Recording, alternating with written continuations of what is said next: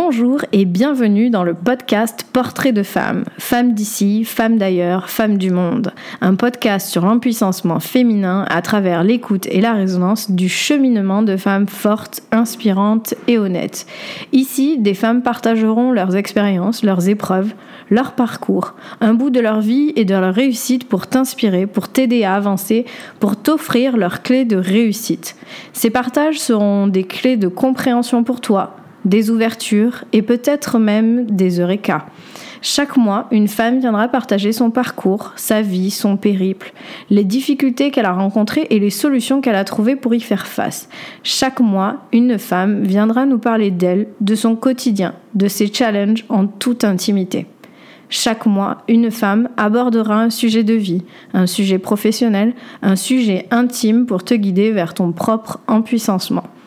Je suis Charlotte, j'ai créé et je gère La Lumière est en vous. La Lumière est en vous, c'est un cabinet d'accompagnement vers le mieux-être et l'épanouissement personnel à Toulouse. Aujourd'hui, j'accueille Mélodie de la société Melo Enro. Mélodie, c'est ce qu'on appelle communément une slow entrepreneur, ou plutôt une slowpreneur si on veut faire la contraction.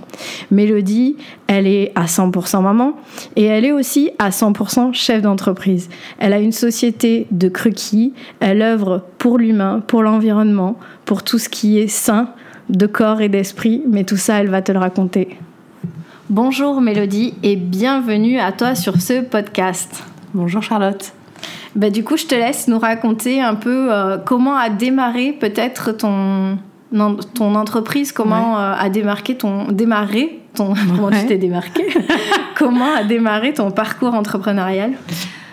Euh, alors en fait, c'est une histoire assez marrante. J'étais pas du tout prédestinée, je pense, à être entrepreneur. En tout cas, c'est pas du tout ce que je m'étais dit euh, petite.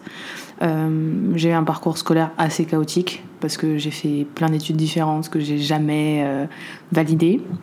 Et, et, à l'issue de quatre années de fac foirées, je devais, ben, j'avais plus de bourse, je savais plus trop quoi faire dans ma vie, donc du coup j'ai dû bosser, trouver un job.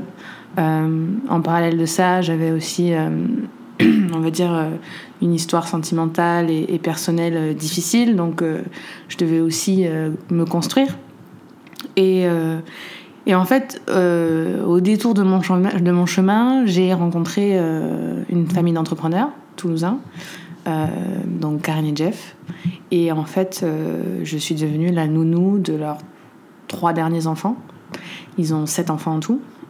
Et donc, euh, je suis devenue leur nounou et, euh, et, je suis partie avec eux aux États-Unis euh, à beaucoup de reprises pour, pour garder leurs enfants pendant que eux, ils étaient en train de poser leur marque là-bas pour, pour en fait développer leur entreprise sur le territoire américain.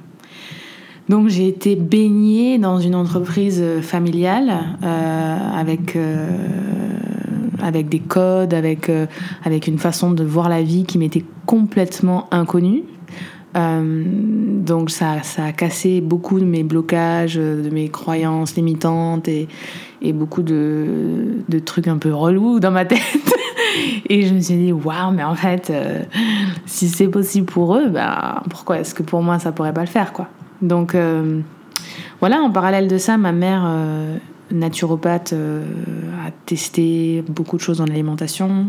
Elle a eu beaucoup de problèmes de santé, donc elle a, elle a fait beaucoup de, recherches et tout ça. On était un peu ses cobayes au niveau alimentaire à la maison. et euh, donc voilà, j'ai quand même baigné dans ce milieu bio, euh, d'alimentation saine et en même temps aussi un peu spirituel. Et donc du coup, et donc tout ça en fait conjugué a fait qu'en rentrant d'un voyage des États-Unis, je me suis dit, mais en fait, il faut que je monte ma boîte. Et j'ai envie d'avoir cette liberté-là. J'ai envie d'apporter une, option aux gens, en fait, euh, différente en termes d'alimentation. De... Et surtout, le mot que j'avais en tête, c'était inspirer les gens. Euh, j'avais envie de les inspirer, j'avais voilà donc j'étais pleine d'espoir américain, euh, plein de, de fougue entrepreneuriale et je me suis dit tu sais quoi, on y va. donc donc voilà, je suis rentrée de ce voyage et, euh, et je suis allée voir ma mère. Et ma mère avait fait euh, à l'époque des espèces de. Des, ouais, des gâteaux euh, qu'elle appelait cru en fait. Et moi j'étais là, mais what the fuck ce truc? Et je goûte ça et je me dis, waouh, mais en fait, c'est trop bien quoi, c'est trop bon, c'est juste ouf. Aux États-Unis, justement, comme on avait fait beaucoup la Californie, on avait fait New York et tout ça, bah, j'étais quand même dans le milieu américain qui est très porté sur alimentation euh, bio, contrairement à ce qu'on croit en fait. Et surtout raw food à fond, les États-Unis à fond, tu vois. Et donc, du coup, je me dis, mais attends, je rentre euh, mon voyage aux États-Unis où là-bas, euh, la raw food, c'est ouf. Là, ma mère, elle me fait un truc cru de ouf. je veux un projet, donc tu sais quoi, je me lance, quoi. et en fait, je prends sa recette de base. Je me rappelle, je suis dans sa cuisine et elle me dit, mais n'importe quoi. Redescends, t'es en jet lag total. tu te fais un film. Elle me dit, mais voilà quoi. On n'est pas aux États-Unis ici. Hein à l'époque, on était à Puy-la-Garde. Donc ma mère, elle me prend pour une folle. Et, euh, et moi, je sais pas, j'ai un éclair de conscience, tu vois. Je sais pas, ça arrive, je crois, plusieurs fois dans la vie, tu vois, des moments où tu te dis, mais c'est une évidence, quoi, tu vois. Et du coup, je prends sa recette et je la remanie complètement. Euh, j'y mets mes trucs, mes, mes machins, je, je, fais des allers-retours pour aller chez elle, pour faire des tests, parce que elle, a la machine pour le faire et tout ça. Et voilà, et en l'espace de six mois, je ponds le cookies. Et, euh, et en fait, à l'époque, je bosse, euh, j'ai un boulot dans un restaurant bio à Toulouse, et en fait, je me dis, bah, tu sais quoi, aussi en parallèle, je me nourris de beaucoup d'histoires américaines, de livres, d'entrepreneurs je suis aussi à ce moment-là beaucoup en contact avec la famille euh, Karine et Jeff. Et donc je me dis, euh, je vais tout claquer. Donc je claque euh, mon boulot, je démissionne, je quitte mon appart et je quitte mon mec. La totale. La totale. Et je me dis, ben vas-y, je me lance quoi. Donc voilà comment l'histoire a commencé. Et, et, en fait, ce qui est génial, c'est que quand je prends cette décision, il y a y a plein de choses, infiniment de choses qui se mettent en place autour de moi en fait. On me donne un, un, blender, j'ai besoin d'un blender très puissant pour commencer, machin. Et en fait, on me donne du matos. Euh, j'ai des copines qui font van, euh, que mon entreprise elle est super connue et qui rentrent dans une boutique et disent quoi? Vous avez pas les cookies euh, Non mais attendez, euh, enfin, vous savez pas ce qui est en train de se passer là? C'est genre euh, la start-up montante euh, dans l'avion et tout, alors que j'ai même pas un seul client à ce moment-là. Et du coup, je me rappelle le magasin, c'est un magasin qui était place du Puy, qui s'appelait Les Herbes Hautes. Elle dit mais non, je connais pas, mais par contre, je trouve ça super. Faut me l'envoyer. Boum, je gagne un client quoi. Enfin, tout se met en place comme ça en fait.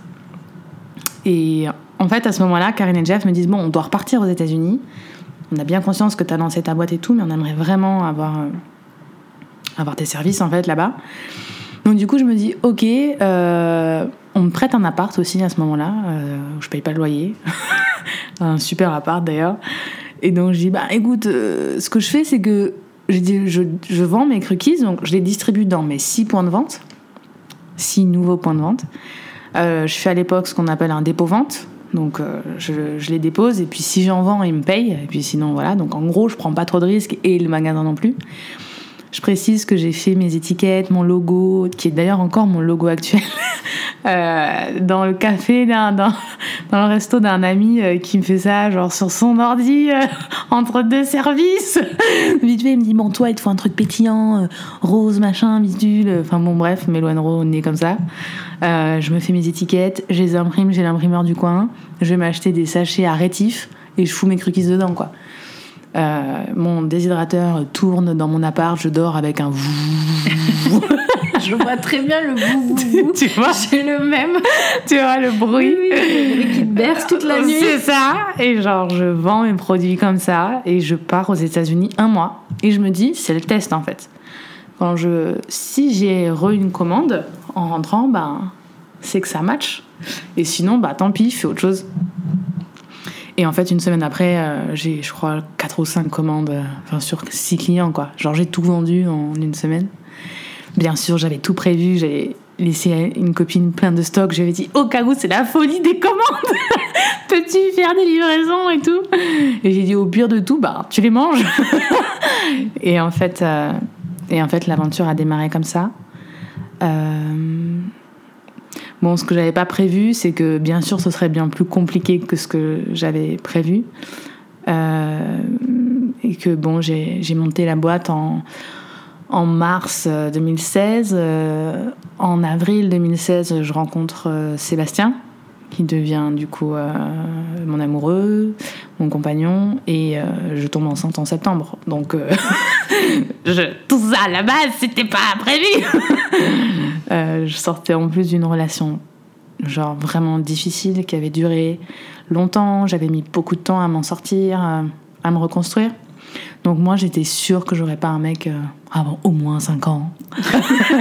je m'étais dit, pendant 5 ans, je me consacre à ma boîte, je fais beaucoup de thunes. et voilà, évidemment, ça se passe pas comme ça. Euh, et voilà, donc je tombe enceinte et, du coup, je, monte la boîte euh, en parallèle en fait. Donc Sébastien m'aide à ce moment-là. Et, et là, bon, bah, on connaît un peu les déboires d'un début d'entreprise, euh, surtout euh, sans apport, hein, parce que moi j'ai démissionné. je vends un cookies. ce que je dis souvent, c'est à ce moment-là, je vends un cookies, ça me sert à, d'une part, à en refaire un, et d'autre part, à manger. Donc, du coup, on est dans une forme quand même de d'entrepreneuriat précaire. et, et, et, voilà, donc c'est c'est très, très formateur. Je vis en plus de ça ma première grossesse en parallèle. Une grossesse, du coup, euh, pas du tout euh, dans les codes euh, de la grossesse aujourd'hui, quoi. Tu vois, un peu, je pense, comme la tienne, en fait, hein, où, en fait, je suis passionnée par ce que je fais, donc je continue de bosser jusqu'à ma 37e semaine. je me souviens. Voilà. Le petit cours de yoga ensemble. c'est ça. Et oui, c'est vrai qu'on avait fait du yoga ensemble.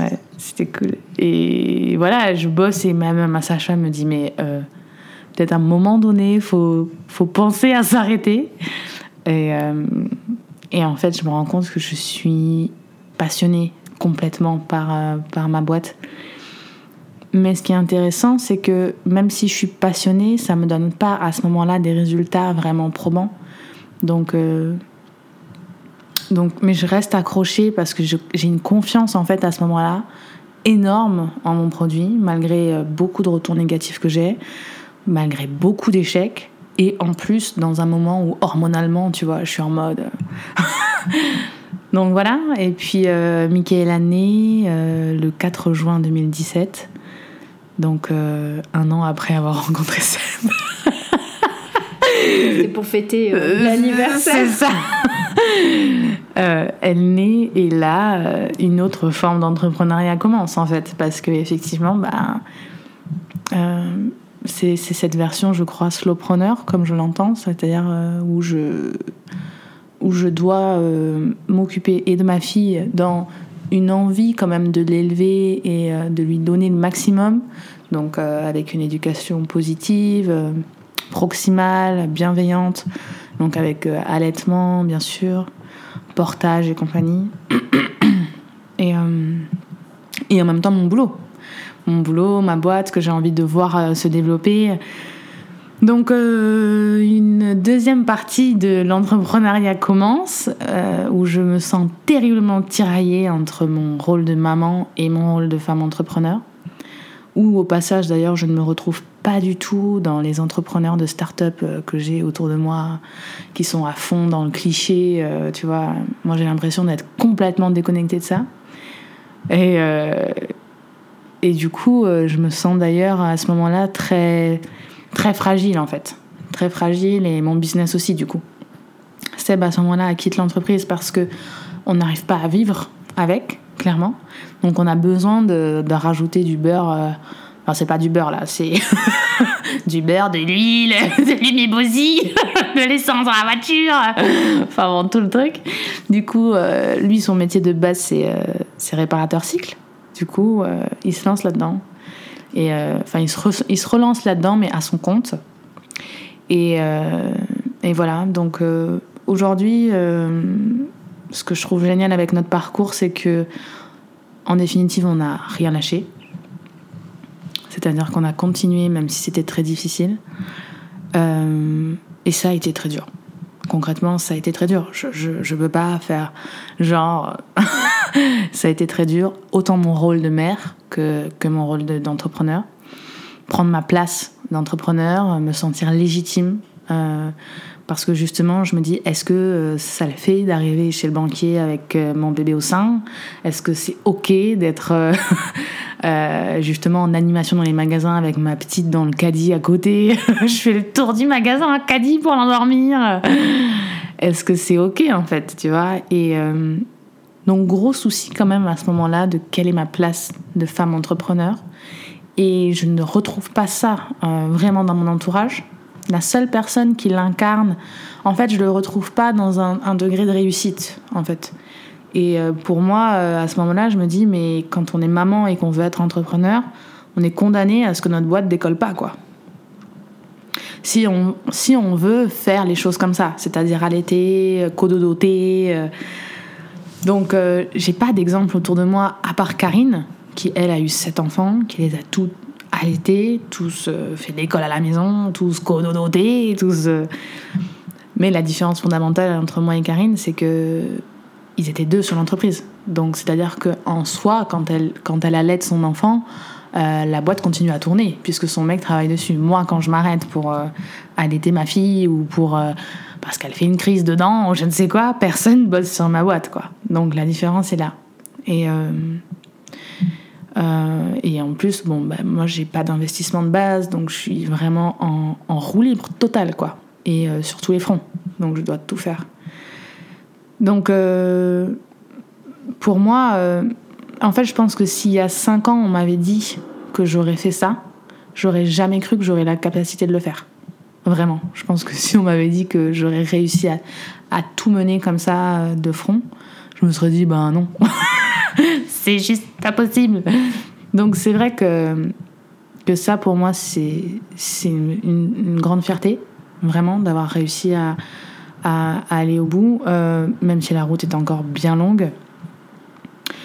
Euh, et même si j'ai fait beaucoup d'erreurs, autant euh, en tant que mère qu'en tant qu'entrepreneur, euh, je pense que j'ai perdu du temps sur des choses. Je me suis beaucoup énervée sur ma fille, pour dire ce qui est. J'ai pas du tout été un exemple de mère ultra bienveillante et, et, parce que j'étais.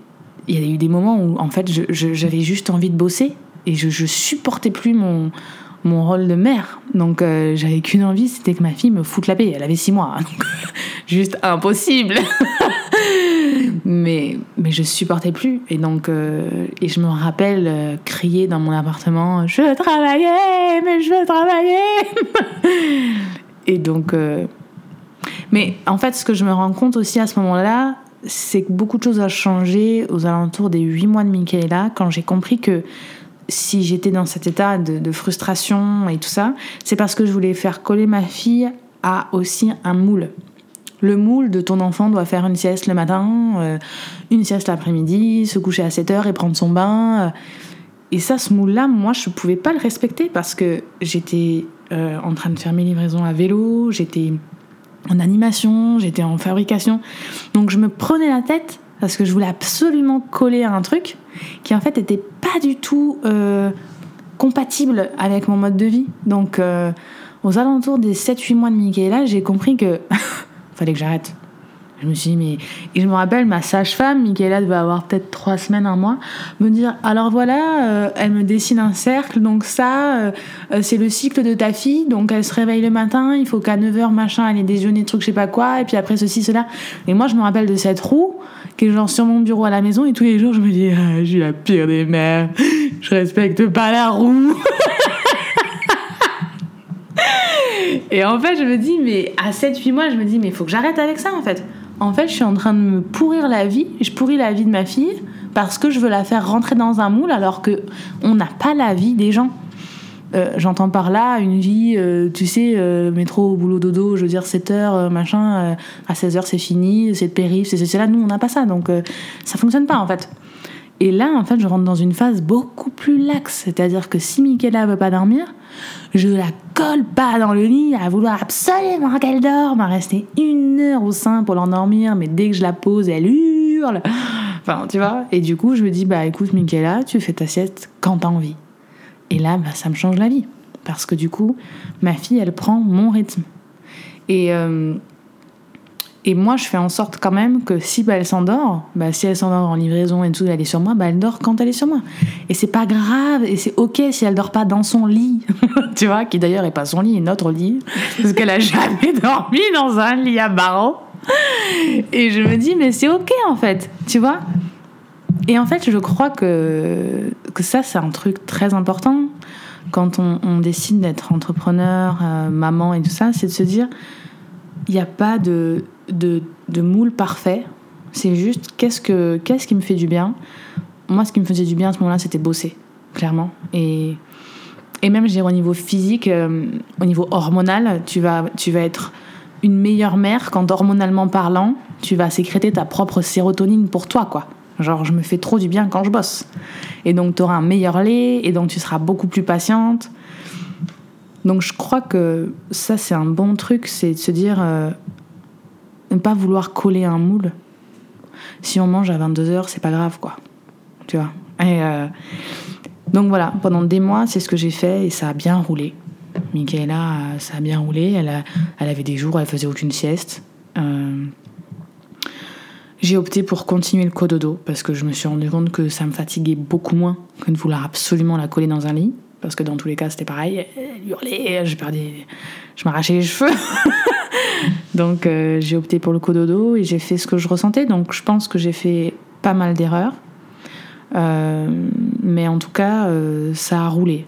Ça a roulé jusqu'à maintenant où en fait elle est encore avec moi et où on suit toujours ce truc de bah si, elle, si on est dans une journée où elle peut faire sa sieste parce qu'on est à la maison, parce que c'est facile, parce qu'elle s'endort facilement et ceci là, bah on le fait. Si c'est pas le cas, je vais pas m'arracher les cheveux pour le faire. Donc, euh, eh ben, elle suit le rythme. Et comme maintenant, en plus, euh, Sébastien a sa boutique, donc on est vraiment deux entrepreneurs, machin, et ben, on est obligé de, bah, de s'adapter, quoi. Donc, euh, il y a des jours où on mange avec papa, des jours où on mange sans papa, des jours où on, se couche très tard, d'autres où on se couche assez tôt, des jours où on prend le bain, des jours où on le prend pas. et c'est ok. Donc, euh, donc voilà, et après, moi aussi, ce qui a été important, c'est d'accepter que je n'avancerai jamais au rythme d'une entrepreneur qui n'a pas d'enfant. Jamais. je pourrais jamais faire. euh, donc me comparer à quelqu'un euh, qui lève un million d'euros, euh, je- ça sert à rien en fait, parce que je suis pas du tout euh, dans ce paradigme-là en fait. Donc juste me dire, j'avance. L'important c'est la progression. Je progresse. Je fais un pas et puis l'autre. Et puis il y a des semaines qui sont easy, il y a des semaines qui sont super dures, des mois entiers de traverser du désert. Et puis d'un coup, on sait pas pourquoi, c'est Un ange passe. c'est ça. Un ange passe, la lumière fut. Et là, j'avoue que depuis le début de l'année, c'est un peu ça en fait. Là, depuis, euh, depuis janvier, c'est un peu euh, bah, une récolte en fait, euh, un début de récolte de tout ce que j'ai de tout ce que j'ai semé depuis 4 ans quoi. Voilà. Mais il a fallu 4 ans. Et du coup, aujourd'hui, euh, tes projets euh, actuels euh, pour ta boîte, pour ta famille, pour toi Alors, mes projets pour ma boîte, bah, c'est de, de continuer à la développer, j'aimerais, au niveau national. Aujourd'hui, le produit est validé. C'était super important que le produit soit validé, qu'il y ait la clientèle qui soit, qui soit là. Euh, donc ça, c'est fait. Euh, donc maintenant, si elle est développée au niveau national, là, je suis en train de passer en société. Euh, la société devrait être créée là, dans la semaine, normalement. Wouh Champagne Et donc après, j'ai- pas mal d'opportunités avec des, des chaînes nationales. Donc ça, ce sera l'objectif de l'année. Le web à fond, parce que pour mon produit, c'est quand même, je crois, vraiment un emplacement euh, intéressant.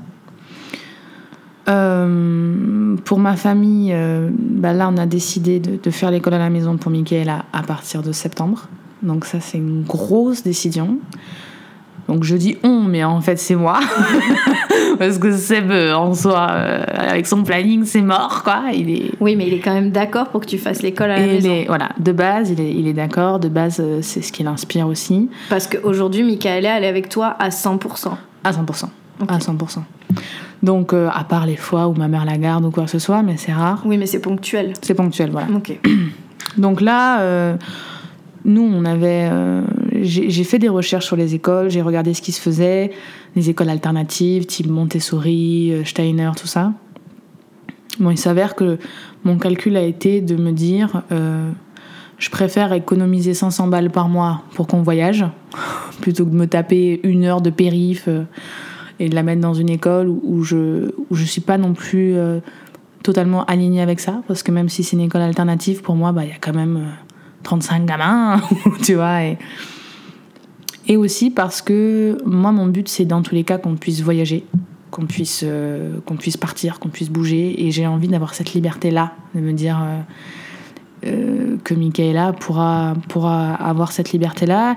Et je trouve que c'est une expérience super à faire et plus facile à faire quand elle est petite, en fait. Parce que là, l'école à la maison à 3 ans. euh, voilà, tu vois, je prends pas non plus un risque de ouf. On va apprendre les couleurs, les formes, enfin voilà. Donc, Puis tu l'as déjà avec toi, donc c'est déjà un rythme que vous avez toutes les C'est ça. Donc du coup, euh, voilà, maintenant c'est juste à moi de me dire, il va falloir vraiment que je segmente mes journées, que je- que j'ai une organisation très très très précise.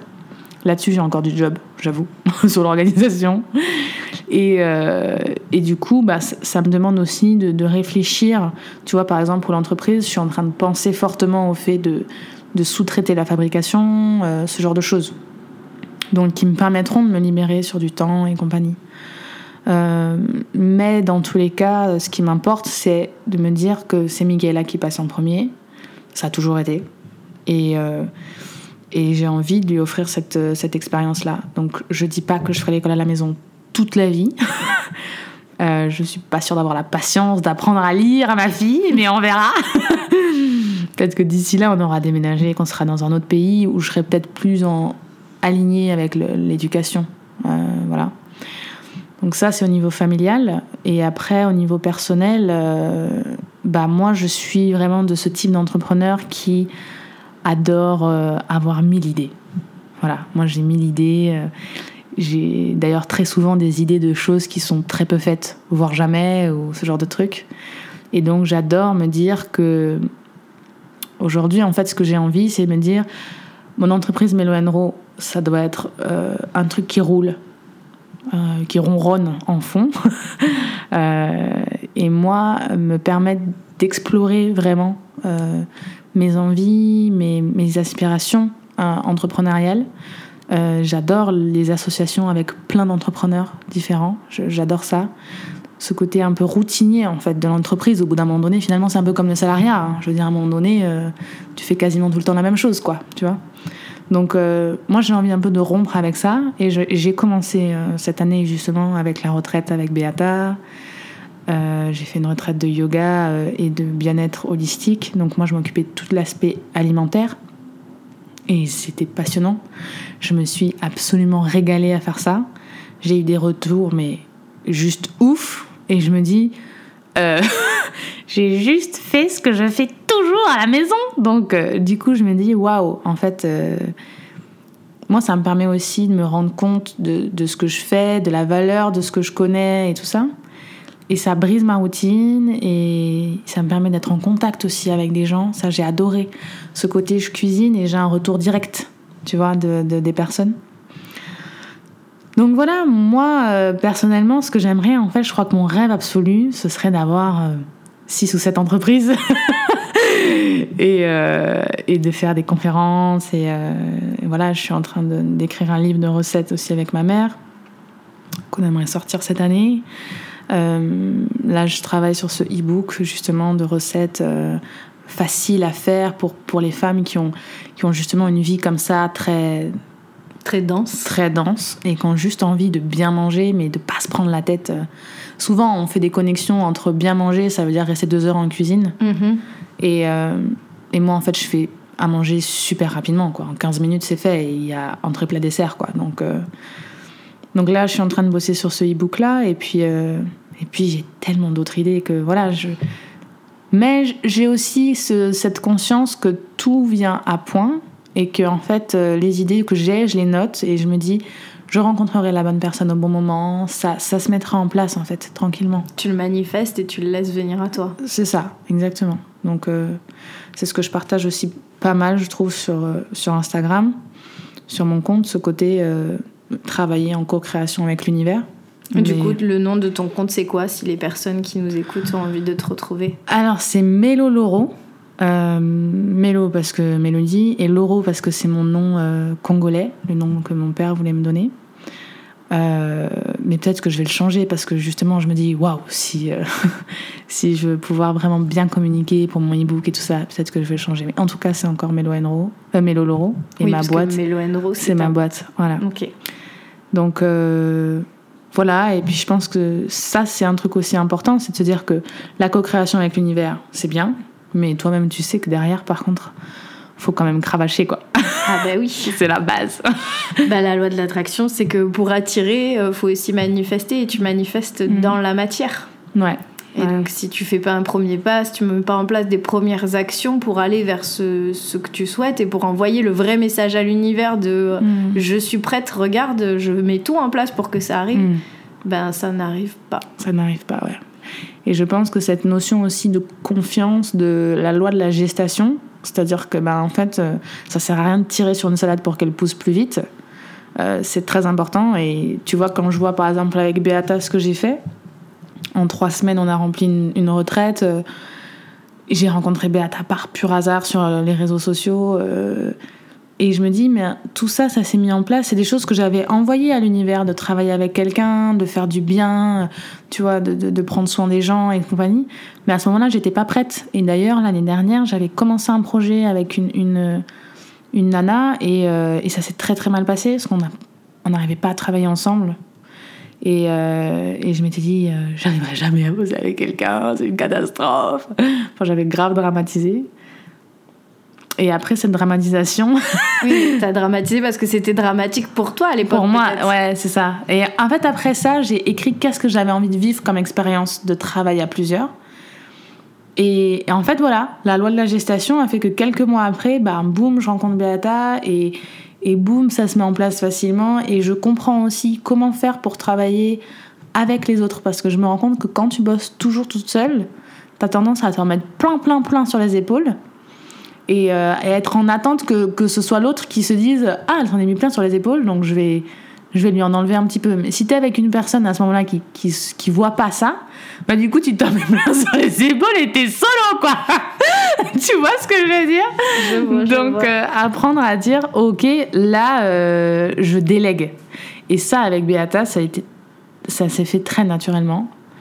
Et donc et voilà, j'ai appris beaucoup à travailler avec elle. Donc euh, aujourd'hui, j'ai envie de travailler avec des gens de cette manière-là, dans cette confiance totale où j'ai confiance en son expertise, elle a confiance en moi, en la mienne, et du coup, on arrive à faire quelque chose de très fluide.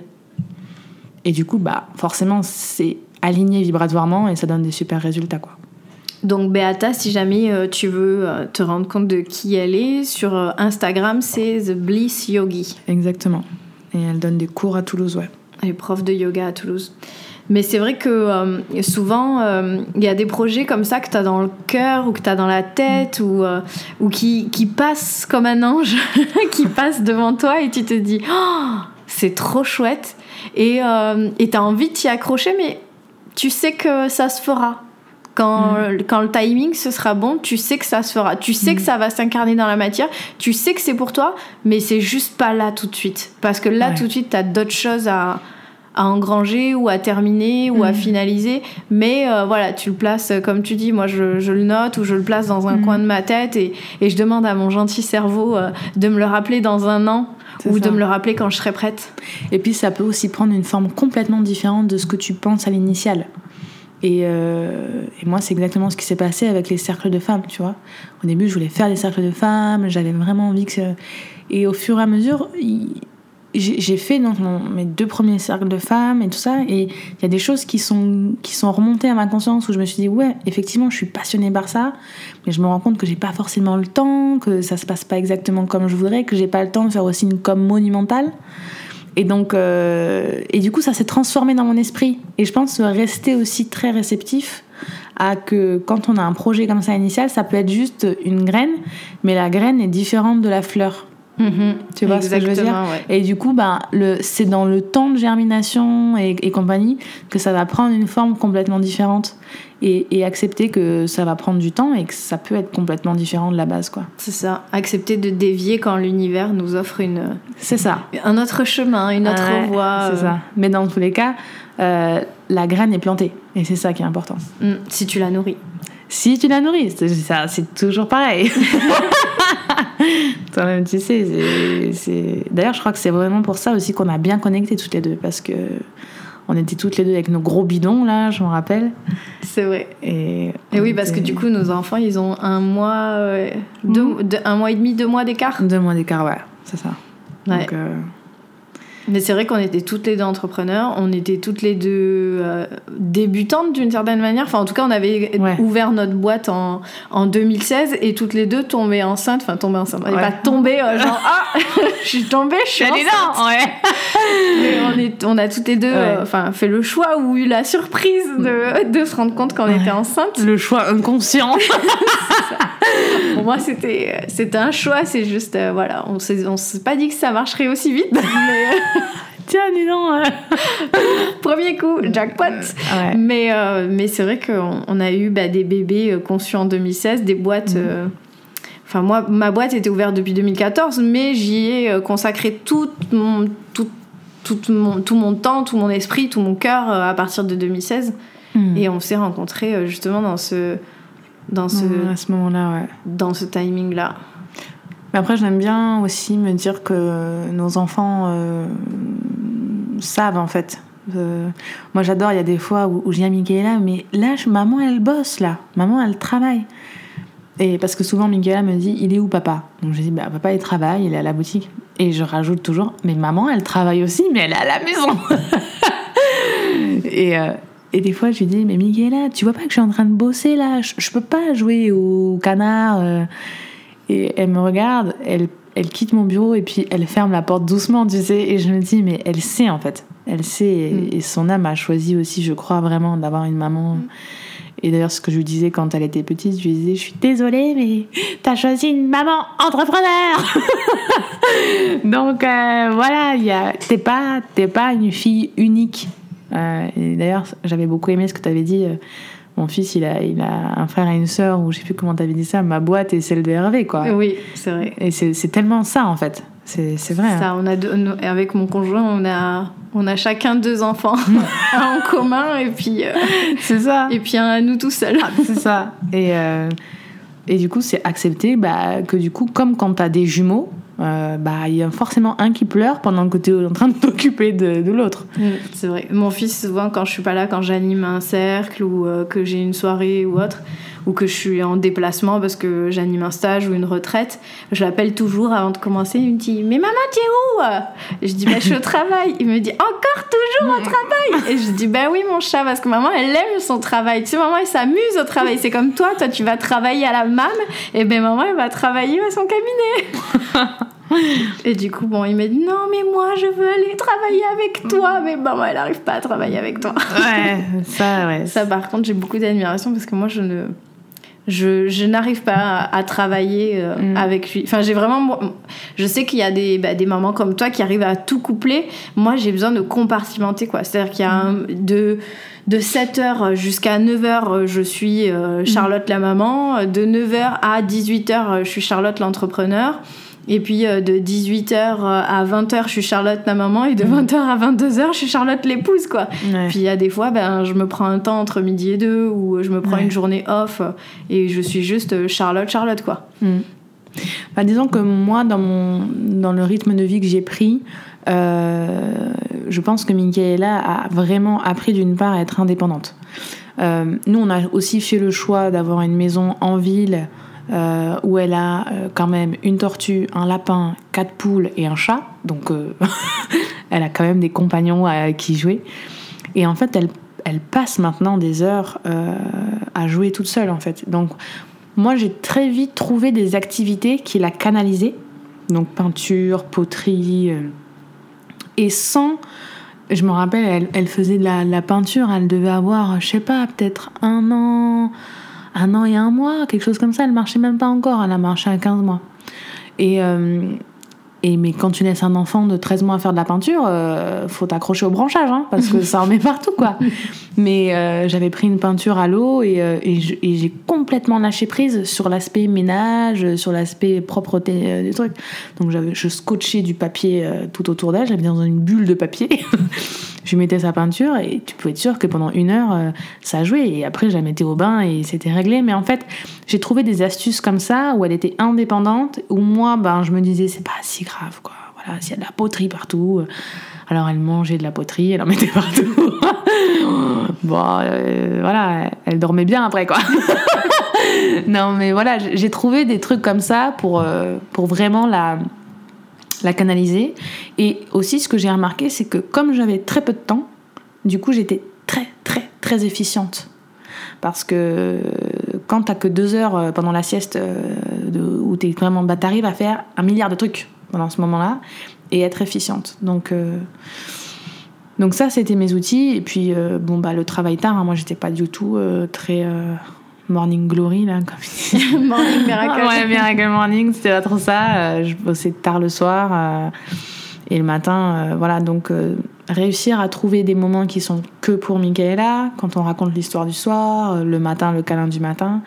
Et après, elle sait de toute manière que voilà, il y a un engrenage en place.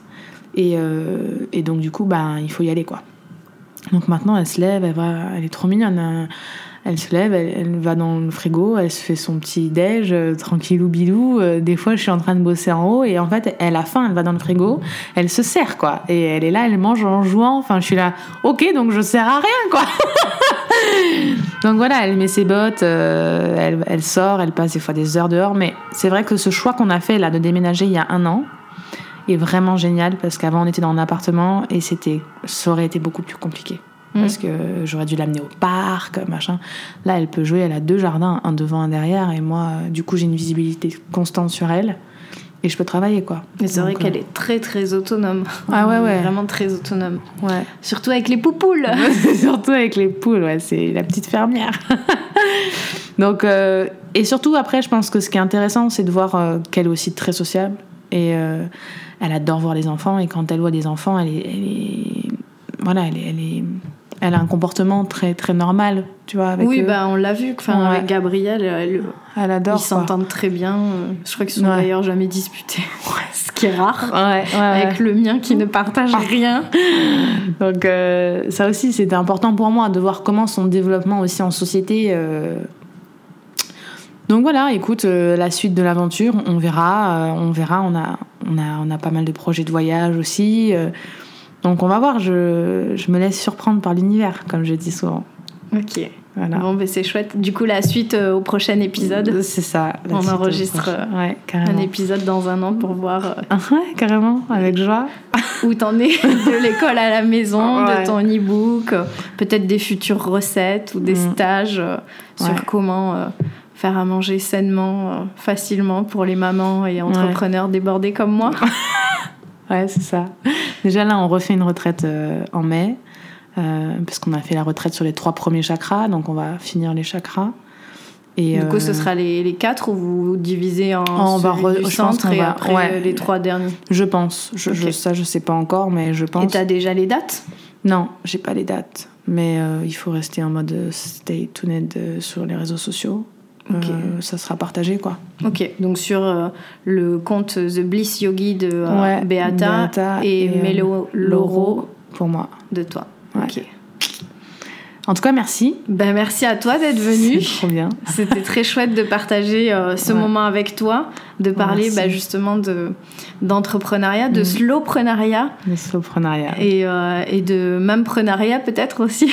Ouais, complètement. Enfin, en gros, c'est euh, bah, le slowpreneuriat, c'est comment respecter ses cycles et sa temporalité. Et quand on est euh, maman entrepreneur, c'est on intègre également le respect des cycles de, de notre enfant, surtout quand, comme toi, ils, euh, ils sont avec nous euh, H24.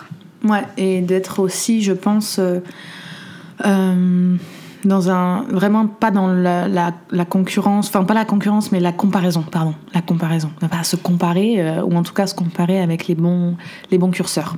Ok. Donc du coup, si jamais on devait ne retenir qu'une seule grande idée, une idée, euh, enfin en gros le concept le plus important de, de ce que tu viens de nous partager, est-ce que ce serait cette histoire de comparaison ou est-ce que ce serait autre chose?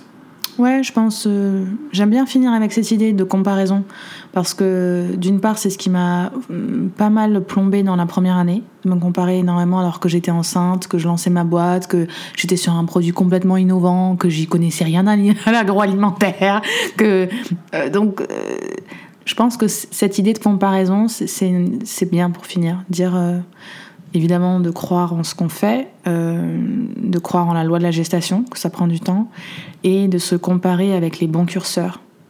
Et, euh, voilà, et puis de, de, tracer sa propre route en fait. Ok. Ouais, ça c'est bien pour finir, je crois.